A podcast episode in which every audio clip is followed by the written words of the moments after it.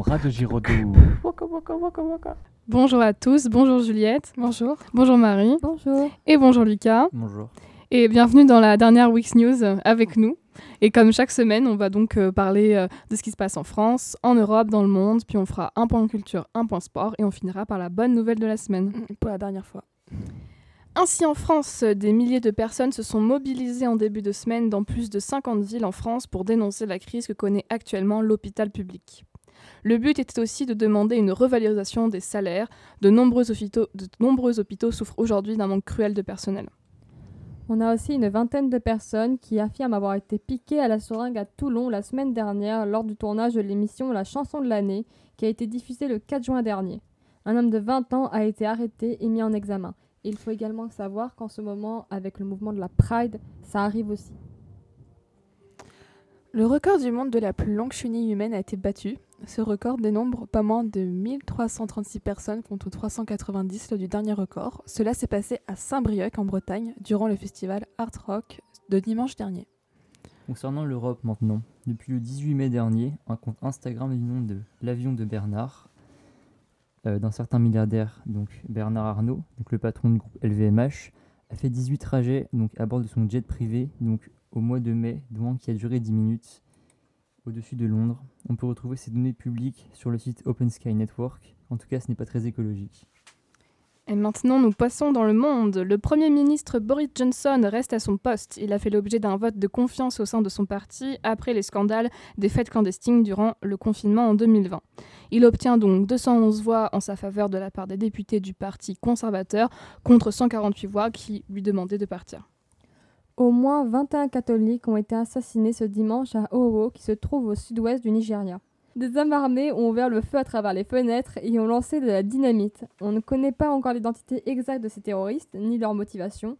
Cependant, depuis 12 ans, les djihadistes mènent des attaques dans ce pays. Plusieurs pays ont bloqué la visite du ministre russe des Affaires étrangères, Sergei Lavrov, qui devait prendre l'avion pour aller en Serbie, mais les pays voisins comme la Bulgarie ou la Macédoine ont fermé leur espace aérien. En Europe, il n'y aura plus qu'une seule sorte de chargeur pour téléphone, tablette et même écouteurs. Les 27 membres de l'Union européenne se sont mis d'accord pour imposer le choix de l'USB-C d'ici 2024.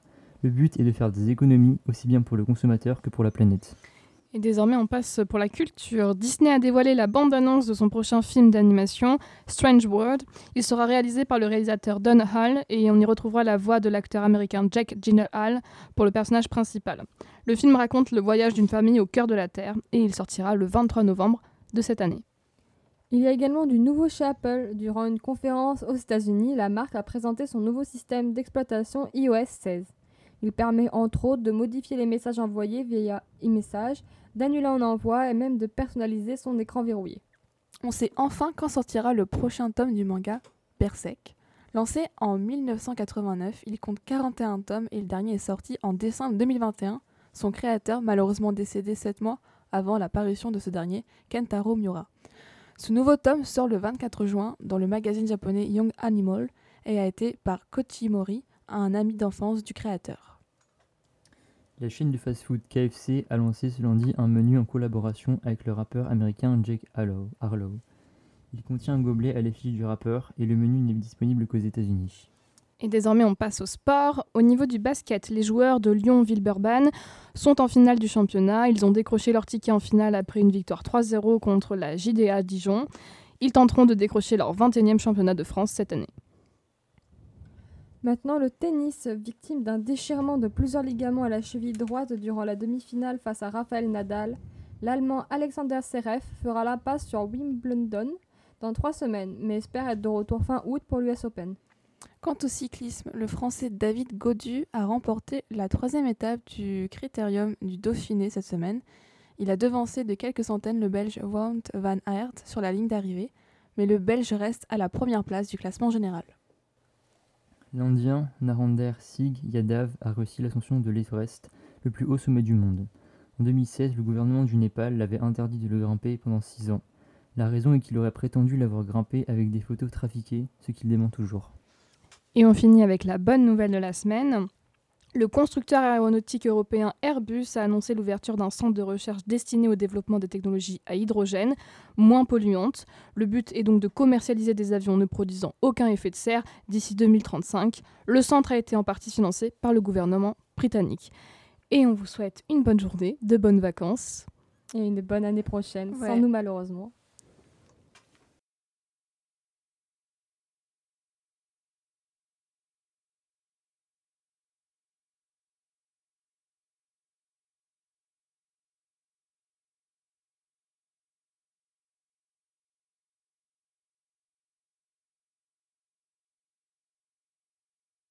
בום בום, רדיו ג'ירודו. וואקה וואקה וואקה וואקה.